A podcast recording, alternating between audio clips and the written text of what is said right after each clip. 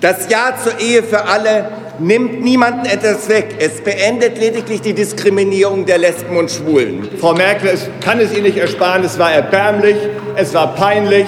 Seit 2005 haben Sie die Diskriminierung von Lesben und Schwulen hier unterstützt und haben nichts dafür getan, dass es zu einer Gleichstellung kommt. Und ich bin stolz auf unsere Arbeit. Ich bin dankbar all denjenigen, die viel Arbeit, viel Kraft und viel Engagement in diesen Prozess gesteckt haben. Und ich denke, wir werden ein Programm verabschieden, auf das wir stolz sein können. Herzlich willkommen zur zweiten Episode des Jungpolitischen Podcasts mit Roman. Guten Tag und mit Simon. Hallo. Und unsere Themen heute sind die Ehe für alle, ein Meilenstein in der deutschen Gesetzgebung und dann auch der SPD-Parteitag und das SPD-Wahlprogramm was irgendwie auch einen Meilenstein verkörpert auf seine gewisse Art und Weise. Ja, wir fangen mit der Ehe für alle an und dazu habe ich den Beitrag gemacht zum SPD-Wahlprogramm und zum SPD-Parteitag kommt der Beitrag später von Roman. Jo. Ich würde sagen, ja, jetzt kommt erstmal der Beitrag zur Ehe für alle. Am Freitag verabschiedete der Bundestag den Gesetzentwurf zur Einführung des Rechts auf Eheschließung für Personen gleichen Geschlechts. Die Linke, die Grünen und die SPD stimmten geschlossen für den Gesetzentwurf des Bundesrats, während die CDU mehrheitlich dagegen stimmte. Aber wie kam es jetzt auf einmal dazu? Schließlich hatte sich die SPD vorher zur Bewahrung des Koalitionsfriedens gegen die Abstimmung zu den Anträgen von Linken und Grünen zu diesem Thema ausgesprochen. Mitte Juni beschlossen die Grünen überraschend auf ihrem Parteitag keinem Koalitionsvertrag ohne die Ehe für alle zuzustimmen. So kam das Thema nun erneut wieder auf. Kritische Stimmen wie Ludwig Greven von der Zeit warfen den Grünen eine Todessehnsucht vor, da man in Zeiten der Flüchtlingskrise und Nationalisten keine anderen Sorgen als die Homo-Ehe hätte. Auf einmal forderte dann aber Martin Schulz persönlich auf dem SPD-Parteitag ebenso, keinen Koalitionsvertrag ohne die Ehe für alle unterschreiben zu wollen. Und selbst Christian Lindner von der FDP empfahl seiner Partei, eine Ehe für alle zur Koalitionsbedingung zu machen. Jetzt war Angela Merkel unter Druck, denn mindestens mit einer der drei genannten Parteien muss sie nach der Bundestagswahl Wohl eine Koalition eingehen, wenn sie in der Regierung bleiben möchte. Daraufhin antwortete Angela Merkel eher zufällig bei einem Interview mit der Frauenzeitschrift Brigitte vor Publikum auf die Frage eines Zuhörers zur Ehe für alle, dass sie sich eine Gewissensentscheidung zu diesem Thema vorstellen könnte. Prompt forderte Martin Schulz am darauffolgenden Tag eben diese Gewissensentscheidung ohne Fraktions- und vor allem Koalitionszwang ein. Wohl unter Druck ließ die CDU eben diese Abstimmung zu und so konnte die SPD-Fraktion am Freitag mit den Grünen und den Linken einstimmig dem Entwurf aus dem Bundesrat vom 11.11.2015 zustimmen. Mit der Einführung der Ehe für alle steht schwulen und lesbischen Paaren nun auch die Adoption zu.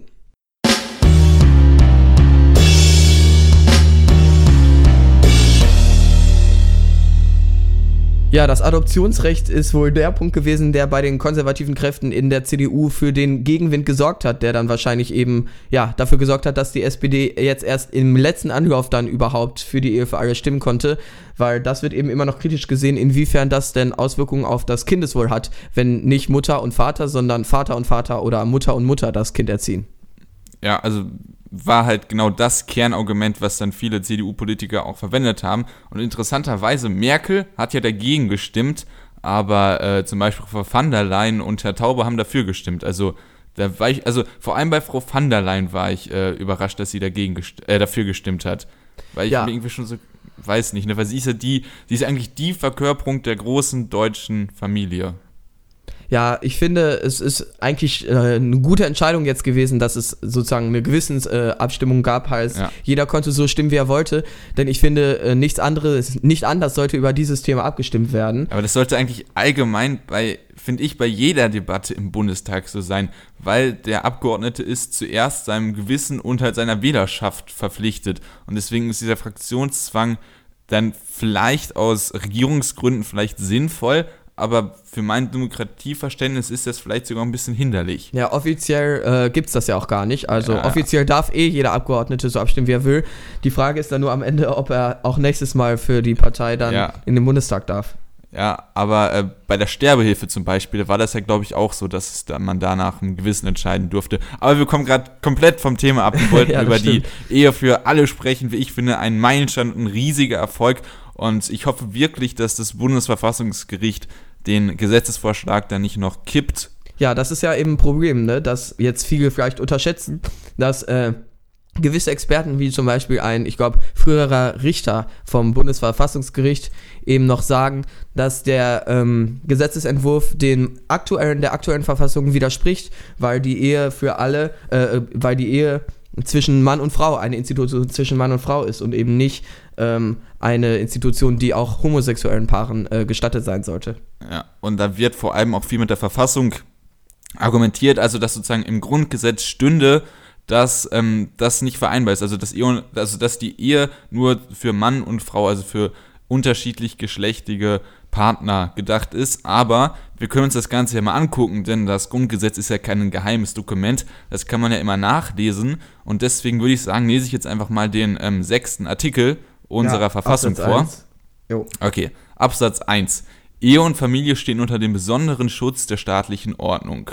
Ja, also ich lese da jetzt kein Mann und Frau raus, muss ich ganz ehrlich sagen. Ja, das einzige Mal, ähm, wo ein spezieller Teil der Eltern genannt wird, ist der Absatz 4. Jede Mutter hat Anspruch auf den Schutz oder die Fürsorge der Gemeinschaft, aber das ist ja auch in keinster Weise eine Forderung oder ein, oder ein Statement dafür, dass Ehe aus Mann und Frau besteht. Ja, man muss natürlich bedenken, dass das Grundgesetz zu einer Zeit äh, geschrieben wurde, wo Homosexualität sogar noch unter Strafe stand. Ja. Das heißt, ähm, man braucht nicht leugnen, dass die Gründungsväter oder die äh, Männer, die das äh, und Frauen, die das Grundgesetz damals geschrieben haben, natürlich Mann und Frau meinten. Aber da wir jetzt in einer anderen steht nicht Drin, ne? Nee, steht nicht drin. Und jetzt geben wir in einer Zeit, in der es, finde ich, selbstverständlich sein sollte, dass homosexuellen Paaren die gleichen Rechte zustehen wie heterosexuellen Paaren. Ja. Aber es gab im Jahre 2002 ein Urteil vom Bundesverfassungsgericht, in dem gesagt wird, dass die Ehe laut der Verfassung für Mann und Frau bestimmt sei. Also ja. da haben sich die Richter dann darauf geeinigt, dass ähm, also die eigentlich dann immer dafür, also die eigentlich schon mit ihrer Rechtsprechung dafür gesorgt haben, dass gleichgeschlechtliche Paare ähm, entdiskriminalisiert mhm. werden, äh, diskriminisiert, aber die halt trotzdem gesagt haben, die Ehe in der Verfassung ist zwischen Mann und Frau. Und da ist es dann, denke ich, wirklich interessant, wie denn das Bundesverfassungsgericht urteilen wird, weil, wie ich das mitbekommen habe, die AfD und viele CDUler wollen da ja in Berufung gehen oder dagegen klagen. Ja, wir beide hoffen, denke ich mal, dass es ähm, ja. ja. bei dem aktuellen Gesetz bleibt, weil wir beide der Ansicht sind, dass es keinen Grund gibt, dass ja. eben, dass äh, die Ehe nicht nur äh, Heterosexuellen gestattet sein sollte. Wir denken, beide denke ich, dass sowohl Homosexuelle als auch Heterosexuelle ein Recht auf Ehe haben. Ja, ja, und Simon hatte ja auch äh, nochmal ein Argument angesprochen, um da vielleicht nochmal darauf zurückzukommen, dass viele Konservative benutzen, ähm, und zwar das Adoptionsrecht, also dass dann gleichgeschlechtliche Paare Kinder aufziehen dürfen und dass sie sagen, dass solche Regenbogenfamilien dem Kindeswohl nicht gut täten oder dass es sozusagen auch keine freie Entscheidung des Kindes ist, in welcher Familie sie aufwachsen.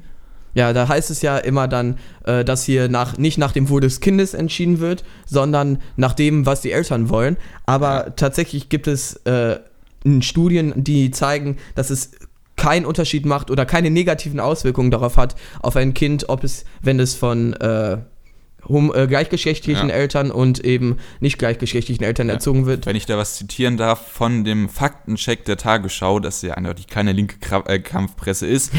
also ich zitiere jetzt, Studien zur Entwicklung von Kindern in gleichgeschlechtlichen Partnerschaften kommen jedoch alle zu dem Ergebnis, dass es den Kindern in Regenbogenfamilien gut geht.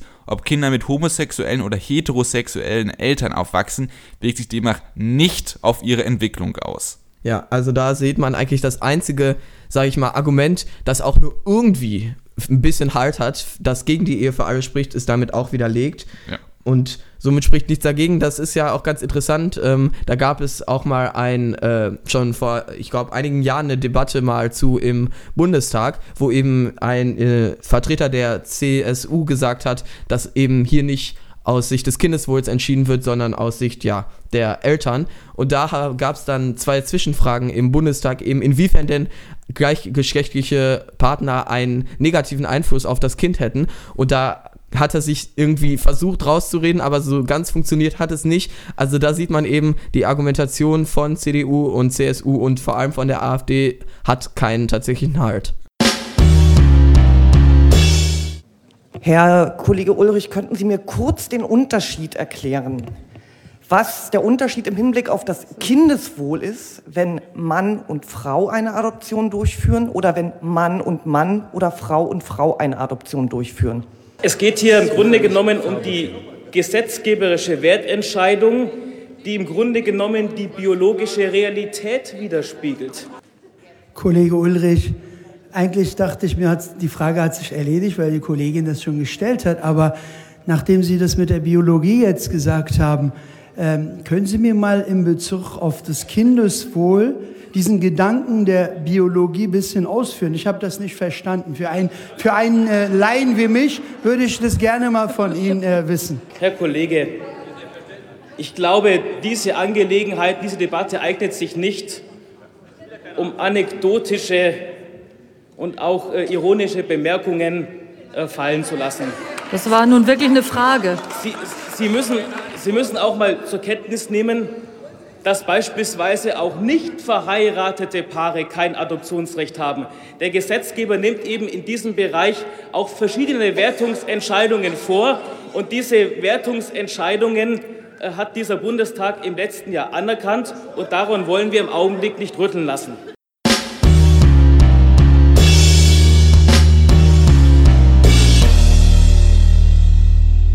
Also äh, bei der Adoption war es ja inzwischen äh, oder bis jetzt noch so weit, dass die Sukzessivadoption erlaubt war.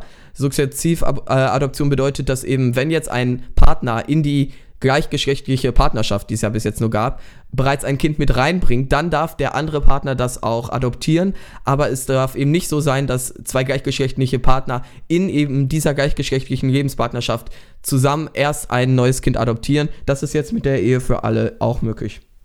Ja, und eine weitere Frage, die vor allem ja, mich dann auch relativ stark berührt hat, denn der Staat hat ja das Ziel, dafür zu sorgen, dass relativ viele Kinder geboren werden, weil wenn man sich die demografische Entwicklung in Deutschland anguckt und ja. speziell die Fertilitätsrate, ist ja katastrophal. Also wir liegen, glaube ich, bei 1,4 Kindern pro Frau und man bräuchte 2,1, um die ähm, Zeugungsunfähigen zu kompensieren. Und deswegen soll es ja immer Anreize geben, Kinder zu zeugen.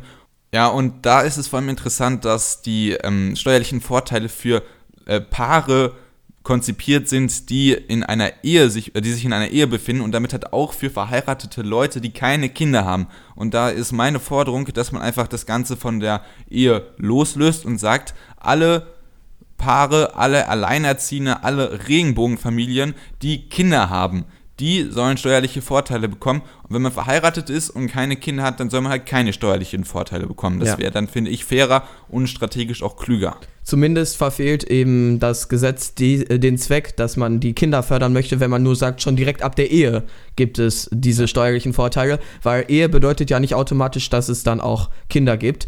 Ja, und nicht Ehe bedeutet ja auch nicht automatisch, dass es dann nicht Kinder gibt. Ja, das stimmt natürlich. Es gab noch einen kleinen Skandal auf Twitter äh, und zwar gab es äh, ein einen. Ja, ein Skandälchen. Und zwar gab es einen Autor von der FAZ, der seine Meinung zur Ehe für alle geschrieben hat, die, äh, und das ist eben auf sehr viel äh, kritische Rückmeldung gestoßen. Äh, ich kann ja mal daraus zitieren. Und ist es wirklich so abwegig, was manche Gegner der Homo-Ehe behaupten, dass adoptierte Kinder ungleich stärker der Gefahr des sexuellen Missbrauchs ausgeliefert sind, weil die Inzesthemmung wegfällt und diese Gefahr bei homosexuellen Paaren besonders hoch sei, weil die sexuelle Outsiderrolle eine habituelle Freizügigkeit erotischer Binnenverhältnisse ohne alle sexuelle, sexualethischen Normen ausgebildet habe? Also, oh, Kotz. Ja, Kotz, ey, ne? Das, unglaublich. Das, das ist ja, vor allem, das ist ja veröffentlicht worden von einem Autor, dem das so oder dem das nicht peinlich war, der muss es ja irgendwie mit gutem Gewissen geschrieben haben. Ja. Keine Ahnung, ob man dann überhaupt noch von Gewissen sprechen kann, aber der sich auf jeden Fall bewusst war, dass es da einen riesigen Shitstorm geben wird, der ja auch berechtigt ist, dass er das einfach unter einem Pseudonym, äh, Pseudonym veröffentlicht hat. Ja. Und äh, boah, ey, bei so, bei solchen Texten, dann kriege ich das Kotzen. Also Meinungsfreiheit auf jeden Fall. Man sollte solche Texte dann auch nicht verbieten, aber das ist doch einfach ekelhaft, so eine Meinung ich, zu haben. Ja, also, ich verstehe auch nicht. Also es sind werden ja alle Klischees bedient. Irgendwie, wie kommt man bitte von der gleichgeschlechtlichen Ehe zu Inzest und äh, Freizügigkeit erotischer Binnenverhältnisse. Also ich verstehe, Ja, also- es macht überhaupt keinen Sinn einfach. Gefehlt hat nur noch, dass dann irgendwann die Ehe mit Tieren wie in der Türkei erlaubt wird, ne? Also das ist ja, boah, da war ja alles dabei. Also das ist ja teilweise noch schlimmer als die AfD-Argumentation. Ja. Also das ist unglaublich. Ja, wie gesagt, wurde unter einem Pseudonym veröffentlicht, äh, so dass man nicht so wirklich diesem Artikel irgendwem zuordnen äh, ordnen kann. Aber es ist zumindest ein Skandal, dass die FAZ, die ja eigentlich eine eher, also ganz klar seriöse Wirtschaftszeitung ist, so einen Artikel dann abnimmt. Ne? Ja, und was auch interessant ist, die SPD hat es ja sozusagen dann auf die oder durch die Genehmigung von Merkel ähm, hat sie die rot und grüne Mehrheit genutzt und ähm, damit die Ehe für alle durchgebracht und damit ist sie ja eindeutig ein Wahlkampfthema, ja, hat sie sich selber, ja, ist einfach weg. Also man kann das nicht im Argumentieren, die Ehe für alle gibt's. Und wenn jetzt Schulz nochmal sagt, ich fordere die Ehe für alle, dann werden alle sagen, ja, aber die haben wir doch jetzt schon. Und Ja. deswegen meine zumindest ich, dass sie damit in gewisser Weise vielleicht ein Eigentor für die, den späteren Wahlkampf haben, weil man das dann irgendwie eine Woche vor der Wahl nicht mehr sagen kann, wir fordern die Ehe für alle, weil es sie dann einfach schon gibt. Und das Argument, dass man es durchgeboxt hat, dass das vielleicht bei der Bevölkerung nicht so wirklich hängen bleibt. Ich muss aber ganz ehrlich sagen, ich würde es der äh, SPD nicht abkaufen, wenn sie jetzt eben im Wahlkampf groß ähm, propagiert hätte, dass es mit ihnen die Ehe für alle gibt. Das gleiche gab es schon äh, bei, vor der letzten Bundestagswahl und in den Koalitionsvertrag mit der CDU ist es dann eben nicht gekommen. Ich denke, Leute, denen die Ehe für alle am Herzen liegt, die würden ganz sicher nicht die SPD wählen, sondern sich da eher bei Linken und Grünen umgucken. Aber weil es wird trotzdem, also diese, diese, diese Mittelschicht von Wählern, die immer zwischen CDU und SPD schwankt, das wäre schon ein, ein starkes Instrument gewesen, die vielleicht für sich zu mobilisieren. Aber ich finde die Auswirkung, äh, dass äh, die SPD jetzt sagen kann, schaut, wir haben doch selber auch mal was durchgesetzt und es ist nicht nur alles CDU-Politik, was betrieben wird.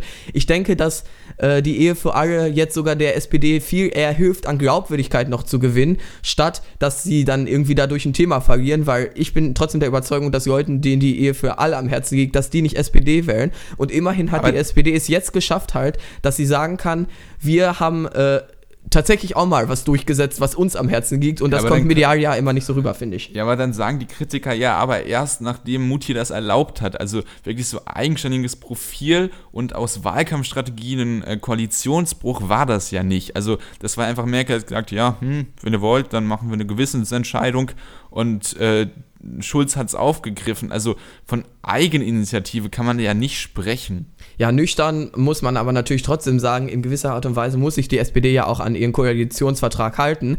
Äh, das Problem ist, dass sie diesen Koalitionsvertrag überhaupt unterschrieben haben. Dass sie jetzt sich äh, die Bestätigung von Angela Merkel holen muss, sehe ich äh, dann weniger kritisch, weil so funktioniert halt einfach Politik. Das stimmt natürlich auch. Und wie ihr mitbekommen habt, wir sind jetzt schon sehr stark in das Thema SPD abgedriftet. Und deswegen können wir ja einfach jetzt mal meinen Einspieler zum SPD-Parteitag abspielen. Viel Spaß.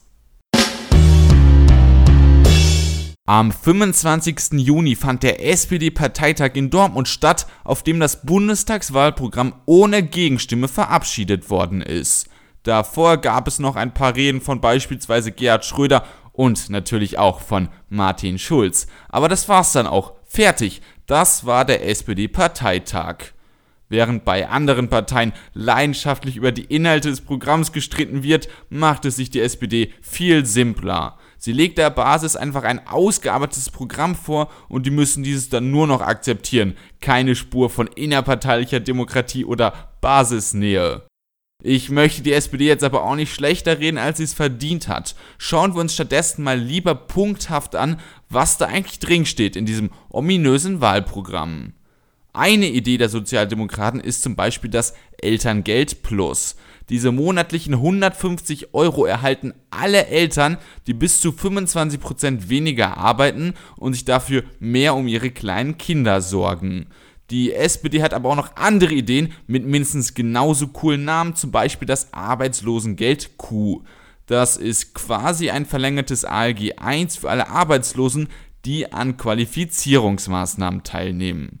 Außerdem gibt es ja auch noch das SPD-Steuerkonzept. Der Spitzensteuersatz soll nach rechts verschoben werden. Aktuell bezahlt man den Steuersatz von 42% ab einem Jahreseinkommen von 54.000 Euro. Wenn es nach der SPD ginge, würde man ihn erst ab einem Einkommen von 76.200 Euro bezahlen. Allerdings liegt der Steuersatz dann nicht mehr bei 42, sondern bei 45% Der Reichensteuersatz, der ab einem Einkommen von einer Viertelmillion greift, würde von 45 auf 48% angehoben werden. Das waren einige der Forderungen, die eigentlich auch zum größten Teil in den Medien kursiert sind. Aber die Sozialdemokraten haben sich auch auf ein paar Ideen geeinigt, die ganz interessant sind, obgleich sie kaum in der Öffentlichkeit diskutiert werden. So soll zum Beispiel der Sinn von EPAs mit afrikanischen Staaten überprüft werden. Bei EPAs handelt es sich um EU-Wirtschaftspartnerschaften mit afrikanischen Staaten, allerdings gibt es immer wieder Experten, die monieren, dass diese den afrikanischen Staaten schaden würden. Oder ein anderes Beispiel. Die SPD setzt sich für ein Lobbyregister und die Offenlegung von allen Nebentätigkeiten von Abgeordneten ein, bevor sich die Union immer noch sperrt. Mir persönlich fällt es schwer, ein Fazit zu fällen, aber vielleicht so viel. Der SPD-Parteitag an sich war eine reine Werbeveranstaltung. Aber anhand des Wahlprogramms kann man jetzt wenigstens fundiert argumentieren, was die Sozialdemokraten genau fordern. Das ist etwas, was man von der Union noch nicht behaupten kann.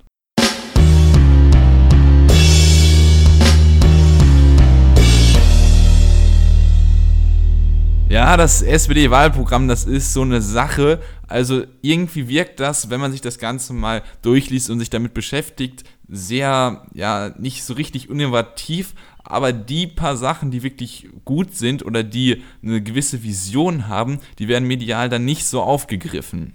Ja, ich finde, der erste Punkt, den du erwähnt hast, gilt auch für den SPD-Parteitag. Ich meine, die Grünen zum Beispiel haben sich über drei Tage irgendwie mit ihrem Wahlprogramm ja. beschäftigt, während das bei der SPD in wenigen Schritten ging. Ich ja. erinnere mich an diese 80-minütige Rede von Martin Schulz. Oh. Dann natürlich Gerhard Schröder äh, hat, glaube ich, auch nochmal 20 Minuten oder so ja. geredet. Aber ansonsten, ansonsten hängen geblieben ist nicht so wirklich viel bei dir, oder? Ja, und ähm, das ist halt wirklich das, wie ich das auch im Bericht gesagt habe, dieser Parteitag, den hätte man sich eigentlich schenken können. Das war eine reine Werbeveranstaltung für SPD-Mitglieder und SPD-Mitglieder muss man halt eigentlich jetzt nicht so wirklich ähm, überzeugen, dass sie SPD wählen. Aber nun gut, sie haben es gemacht, es gehört irgendwie zum guten Ton. Und ähm, was auf jeden Fall interessant ist, ist, dass wir jetzt ein SPD-Wahlprogramm haben, über das wir diskutieren können. Also ja. da sind wirklich Themen drin, die ich gut finde, also Lobbyregister zum Beispiel, Offenlegung von allen Nebentätigkeiten der Abgeordneten. Das sind Sachen, die ähm, einer Demokratie gut tun, die vor allem dann auch das Vertrauen in Demokratie irgendwie wieder stärken, wenn man ähm, nicht immer ja mit dem mit dem Hintergedanken leben muss, ja, da ist wieder ein Politiker mit Lobbyisten, was die da jetzt wieder im Hinterkämmerchen beschließen und ob das dann so gut ist für mich, ich weiß es ja nicht. Und ähm, solche Ideen, die die SPD jetzt zwar auch schon länger hat, aber mhm. ich finde es immer gut, dass die da im Wahlprogramm drin stehen. Ja, am, am, Ende stellt sich natürlich dann wieder die Frage, in wie, äh, wie viel davon dann noch über, übrig bleibt, wenn man jetzt wieder in die Koalition mit der CDU geht. Ich denke, ja, nichts anderes oder? wird passieren, oder? Also, es gab, also als ähm, Martin Schulz auf dem, also Martin Schulz bei was weiß ich, wie viel Prozent war, da war Rot-Rot-Grün ja möglich und Rot-Rot-Grün hatten wir, glaube ich, auch schon letzte Folge angesprochen. Aktuell ist es zahlenmäßig in weiter Ferne, also ich glaube, da fehlen 10, 12 Prozent. Ja, jetzt zur Bundestagswahl war es zum Beispiel aber möglich ja, und da ist es nicht ja. zugekommen, ja. Ja, aber es gab ja wirklich ähm, Gespräche zwischen SPD, Linken und den Grünen. Und ähm, ich glaube auf jeden Fall, wenn es zu dieser Mehrheit käme und es halt nicht nur eine Stimme ist, sondern so fünf bis zehn, äh, dann, äh, sitze man nicht natürlich, dann ist es möglich, dass sowas zustande kommt. Was ich mir aber halt auch vorstellen kann, ist, dass die Grünen ähm, wie in Schleswig-Holstein dann in eine Jamaika-Koalition oder je nachdem, wie stark die CDU wird, in eine schwarz-grüne Koalition gehen ja. und dem ja, CDU-Konservatismus dann noch einen grünen Touch geben. Aber das ist jetzt alles Spekulationen, die mit unserem Thema eigentlich nicht so viel zu tun haben. Vor allem, da ich äh, jetzt gehört habe, dass die Grünen teilweise bei 6,5 Prozent oder so sind. Also ich halte nicht so viel für realistisch außer äh, einer schwarz-roten Koalition. Und dann äh, ist die Frage, wie lange Schwarz man das. Schwarz-rot. Schwarz-gelb. Ja, aber Schwarz-Gelb ist auch, also das sind alles Sachen, die noch möglich sind. Also Schwarz-Gelb, Schwarz-Grün, äh, Jamaika, das sind alles Also ich kann es mir gut vorstellen. Ja, Vielleicht gut. sogar die Ampel, je nachdem. Sind wir gespannt. Aber ja, jetzt Ja. wolltest du zum Thema zurückkommen. Ja, genau. Also ähm, es gibt ja auch ein paar Sachen, die die SPD fordert, die ich jetzt nicht angesprochen habe. Zum Beispiel die Abschaffung der Kita-Gebühren. Und da denke ich mir zum Beispiel, das ist, das ist eine gute Sache, weil das wirklich jeden entlastet. Und ob man irgendwo äh, Steuererleichterungen dann für die ähm, Unter- bis Mittelschicht ähm, durchsetzt oder halt die Kita-Gebühren abschafft, das ist beides gleich sinnvoll und fordert, fördert vor allem Eltern, die ein Kind haben und entlastet die vor allem. Und auch, dass die SPD versprechen will, dass sie einen rechtlichen Anspruch drauf haben.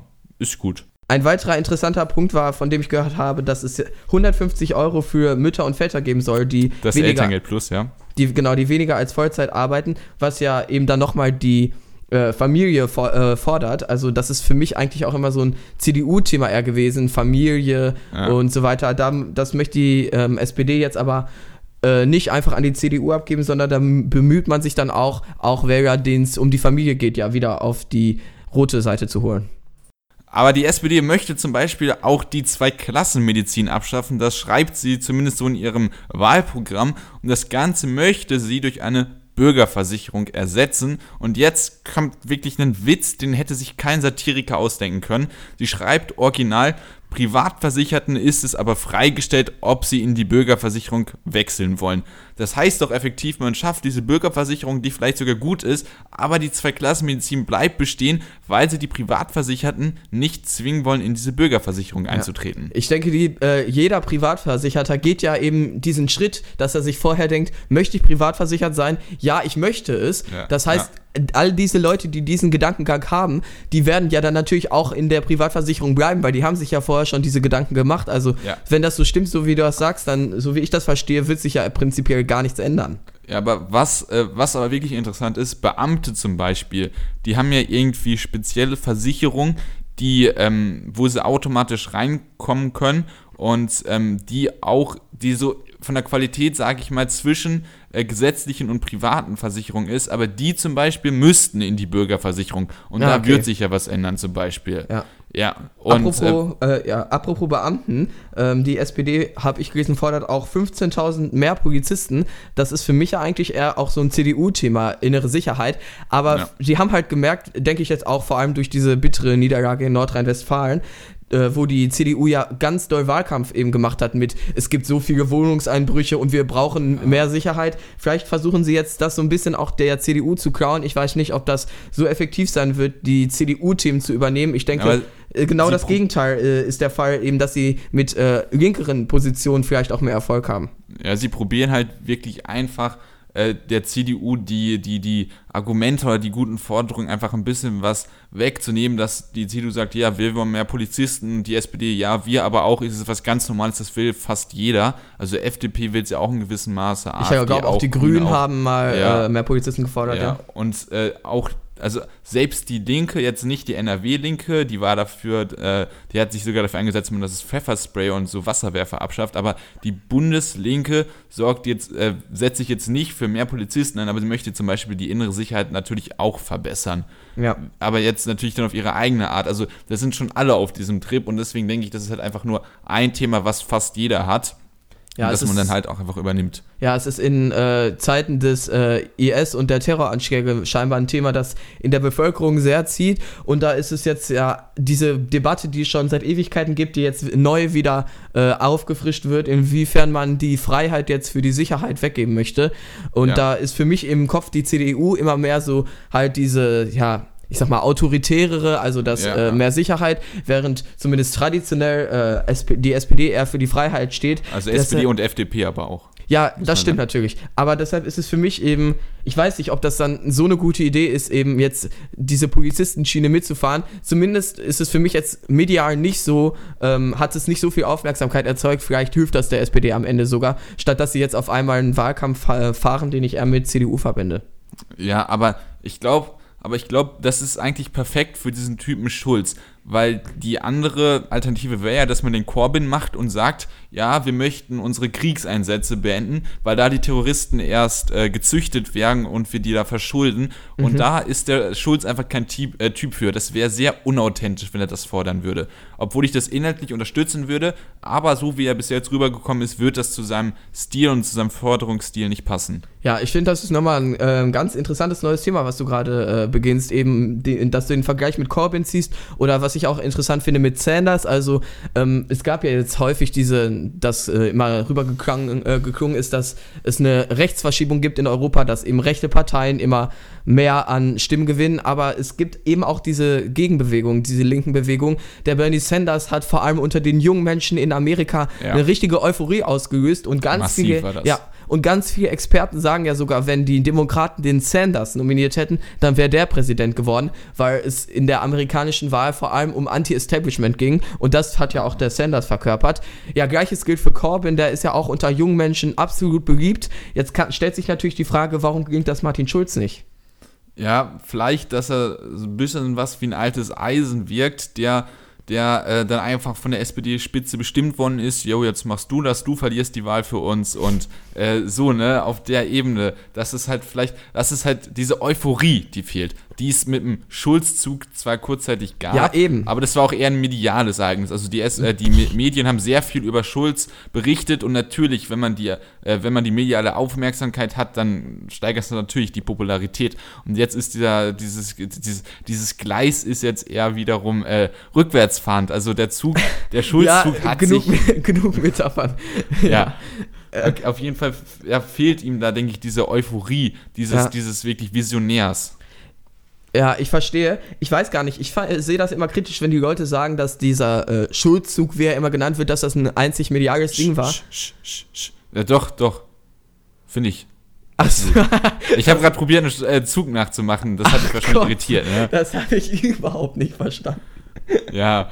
Äh, also ich persönlich, ich persönlich empfinde das schon so, dass, äh, dass es sehr äh, stark durch die mediale äh, Aufarbeitung, äh, ja wirklich, dass dadurch die Wahlkampf oder die Umfragen so gut waren. Das ist doch eigentlich das Prinzip von unserer heutigen Politik, wie man dafür sorgt, dass die Medien gut über einen berichten. Ja gut, ich komme jetzt mit, ein bisschen mit selektiver Wahrnehmung vielleicht, aber zum Beispiel auch bei mir persönlich, ich war au- auch sehr positiv überrascht, als es eben diese Schulz-Nominierung gab, weil ich damit auch überhaupt nicht gerechnet habe und ich mit Schulz auch immer ja sehr viel Positives verbunden habe. Das war für mich immer auch ein Vorbild, der eben für Europa steht und das ist ja auch ein Thema, was ich vollkommen unterstütze. Also ich habe, selbst ich habe auch zumindest zu Beginn diese Euphorie verspürt. Ich ähm, kann ja eh noch nicht wählen. Ich weiß nicht, ob ich jetzt die SPD dann hätte gewählt, aber ich konnte das schon nachvollziehen und ich kann, glaube auch, dass es sehr vielen Menschen ähnlich ging. Ich denke, das Hauptproblem ist, dass der Schulz eben dann viel zu spät oder vielleicht auch immer noch nicht ordentlich Themen geliefert hat,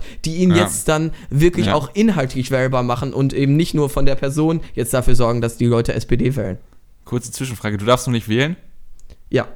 Okay, weil das ist zum Beispiel auch eine Forderung, die die SPD hat, Wahlen ab 16. Auf Ja. Bundes- und Europaebene. Ja, geniale Überleitung, ich weiß. Sehr gut. Ähm, dann Thema Cannabis, was zumindest in meinem Freundeskreis, das wirkt es wieder so mega strange, aber was auf jeden Fall in der Jugend äh, allgemein schon ein großes Thema ist. Also Ja, Legalisierung von Cannabis, das kann man sagen. Und äh, da schreibt die SPD gekonnt einfach nichts zu. Also ihr könnt euch das Programm mal runterladen und dann Steuerung F mal Cannabis, Gras, Marihuana suchen, keine Ahnung, steht nichts drin. Gras weiß ich jetzt nicht. Also ich kann ja mal gut, äh, hier habe ich es offen, Gras. Na gut, steht sechsmal drin. Aber wahrscheinlich, nee, gar nicht, steht gar nicht. Wir haben mal, nee, auch Günther Grass steht nicht drin, aber ist egal, okay. Äh, Oh mein Gott. Ja. Ja, okay. Äh, inhaltlich zur SPD ist dir sonst noch irgendwas aufgefallen? Also zum Beispiel Rentenkonzept. Die SPD hat ein äh, Rentenkonzept, dass sie die äh, Rentensätze so setzen möchte, dass sie 48% des Durchschnittseinkommens von einem äh, Arbeitenden sind, also des durchschnittlichen Lohns. Und die CDU hatte zum Beispiel gar kein Rentenkonzept. Ja. Und der hat auch angekündigt, einfach kein Rentenkonzept zu veröffentlichen. Und vor allem die CDU ist ja die Partei, die von Rentnern gewählt wird. Also wenn sich das immer anguckt, die, äh, die, die äh, Wahlergebnisse nach Alter, da ist die CDU ja immer bei den Rentnern, was weiß ich, bei wie viel Prozent. Und dann noch die paar Leute, die äh, traditionell SPD wählen, dann noch ein paar Stasi-Opas und das war's, ne? Ja, dabei wird äh, Rente ja eigentlich ein ganz wichtiges Thema, weil wir haben es ja vorhin schon bei der Ehe für alle angesprochen, dass äh, die deutsche Bevölkerung immer älter wird. Und ich finde, langsam wird es Zeit, dass man mal versucht, das Problem zu lösen, weil auf Dauer werden die wenigen jungen Leute die Renten der vielen Älteren nicht stützen ja. können. Also da ist es auf jeden Fall ein klarer Negativpunkt bei der CDU. Ja, also absolut. Vor allem, ich verstehe es einfach nicht. Das ist ja, sind die so eingebildet, dass sie denken, ja, die ganzen Rentner werden uns schon wählen, wir brauchen gar kein Rentenkonzept. Also Mhm. Ich verstehe es nicht. Also wenn ich, wenn ich zum Beispiel mit, äh, wenn ich meine Großeltern mir angucke, ne, das sind Leute, die hart gearbeitet haben und jetzt eine Rente bekommen, von der sie zwar leben können, also sind in keinster Weise von Altersarmut äh, mhm. gefährdet, vor allem weil sie häufig auch Wohneigentum haben, aber äh, trotzdem, dieses Rentenkonzept ist wirklich etwas, was man überarbeiten muss. Ja. Und äh, das ist ja wirklich ein Ding, das man nicht einfach so auf einmal lösen kann, sondern wo man dann wahrscheinlich alles nochmal über den Haufen werfen muss und von Anfang an anfangen. Ja, Anfang ich denke, Anfang, Anfang. eben das Problem, was du gerade beschrieben hast, das wird halt in der Zukunft äh, noch gravierender. Und da wird es vielleicht auch jetzt schon Zeit, dass man sich mal mit neuen äh, Systemen beschäftigt, um das Problem auch in den Griff zu bekommen. Sonst, äh, wenn man jetzt wieder bis zum äh, letzten Punkt wartet, dann wird es eben am Ende schwierig, äh, Gerechtigkeit durchzusetzen. Kommen wir dann von der Union jetzt nochmal, würde ich sagen, zur SPD, äh, zum Thema Gerechtigkeit. Ja. Ich muss jetzt nochmal sagen, wenn wir uns jetzt nochmal den Wahlkampf anschauen, dass ich dieses Wort, das ist, also wenn man ein Wort mit Martin Schulz verbindet, dann ist es Gerechtigkeit und er hat es wirklich geschafft, dass ich dieses Wort nicht mehr hören kann. Ja, das ist, das ist einfach so omnipräsent, das Wort, ne? das gibt's nicht. Aber ja, vor allem jeder SPD-Kanzler oder Kanzlerkandidat hat gesagt, ja, wir wollen mehr Gerechtigkeit. Und das macht einfach jeder. Das ist einfach sowas von null innovativ, wenn man sich jetzt anguckt, irgendwie die Labour-Partei, ne? For the many, not the few. Das ist ja. ein Slogan, der neu ist, der im Hinterkopf bleibt. Aber ja, wir wollen Gerechtigkeit. Das hat irgendwie so null Überzeugungskraft. Ja, Oder hat es äh, verloren zumindest. Ja, selbst das äh, Wahlprogramm der SPD heißt ja jetzt Zeit für mehr Gerechtigkeit. Also irgendwie muss da doch, denke ich mal, auffallen, dass jetzt dieses Wort Gerechtigkeit, ich glaube, das kann, kann wirklich keiner mehr hören im Zusammenhang mit der SPD. Äh, da sollte man vielleicht auch mal das Wahlprogramm anders nennen oder ähm, damit auch mal andere Inhalte rüberkommen, weil inhaltlich äh, zumindest medial jetzt nach dem SPD-Parteitag ist bei mir nicht viel hängen geblieben. Und das, was wir hier besprechen, hast du dir ja auch teilweise jetzt in deiner Recherche für den Beitrag mühsam zusammenkommen ja. müssen äh, aus dem Parteiprogramm. Medial kommt mühsam, da nicht. grausam, das ist das passendere Wort, aber okay. Das medial, war richtig ja. hart, also 88 Seiten, hoi, hoi, hoi. Medial kommt da eben halt nicht viel rüber, ne? Ja. Das ist also außer halt die ja. großen Sachen, ne? Also Kita, was ich halt alles genannt habe. Ja. Ich denke, das ist ein gutes Endfazit, oder? Ja. Du also, wolltest noch was machen? Ja, genau. Äh, ich wollte jetzt nochmal, das hatten wir eben vergessen, und zwar ähm, ist es vielleicht noch ganz interessant, jetzt den Gesetzentwurf zur Ehe für alle da nochmal äh, rauszuzitieren, so aus dem Anfang. Das ist ja der Gesetzentwurf vom Bundesrat, der bereits äh, 2015 als Vorlage äh, fertig gemacht wurde, äh, der jetzt eben beschlossen wurde. Und da heißt es, gleichgeschlechtlichen Paaren ist es bis heute verwehrt, was eine konkrete und symbolische Diskriminierung äh, Ach, ist bis heute die Ehe. Okay, sorry. Nochmal. Gleichgeschlechtlichen Paaren ist bis heute die Ehe verwehrt, was eine konkrete und symbolische Diskriminierung von Menschen aufgrund ihrer sexuellen Identität darstellt. Die öffentliche Diskussion im Nachgang zu dem Referendum in der Republik Irland und zur Öffnung der Ehe für gleichgeschlechtliche Paare hat jedoch erneut deutlich klargemacht, Angesichts des gesellschaftlichen Wandels und der damit verbundenen Änderung des Eheverständnisses gibt es keine haltbaren Gründe, homo- und heterosexuelle Paare unterschiedlich zu behandeln. Darüber hinaus sind gleichgeschlechtliche Paare trotz Einführung des Instituts der eingetragenen Lebenspartnerschaft im Jahre 2001 in einer Reihe von Rechtsbereichen noch immer gegenüber Ehe benachteiligt. Dies betrifft in erster Linie das Adoptionsrecht. Ja, also hier wird nochmal klar gemacht, dass homosexuelle Paare eben auch steuerlich noch benachteiligt waren durch die Lebenspartnerschaft und dass dieses CDU-Argument, ja, wir haben doch die eingetragene Lebenspartnerschaft eben nicht zieht, für komplette Gleichberechtigung bedarf es eben auch einer Ehe, die homosexuelle Paare eingehen dürfen und sollten. Und wir hoffen jetzt, denke ich, beide, dass das Bundesverfassungsgericht diesen Gesetzentwurf nicht kippt, oder? Ja, das ist, denke ich, ein schönes Schlusswort. Und wir wollen auch noch etwas Werbung in eigener Sache machen. Um nichts mehr zu verpassen, könnt ihr uns auf Twitter folgen. Einfach at Podcast. Das ist die Kurzform von der junge politische Podcast. Einfach eingeben und folgen. Dankeschön. Ja, und auf iTunes könnt ihr uns natürlich auch gerne bewerten. Ansonsten würde ich sagen, war es das jetzt endgültig von der zweiten Episode des jungen politischen Podcasts. Wir bedanken uns für eure Aufmerksamkeit und freuen uns auf die nächste Folge, die dann hoffentlich nächste Woche rauskommt, wenn ich mich nicht täusche, oder? Ja, sollte passen. Gut, bis dahin. Tschüss.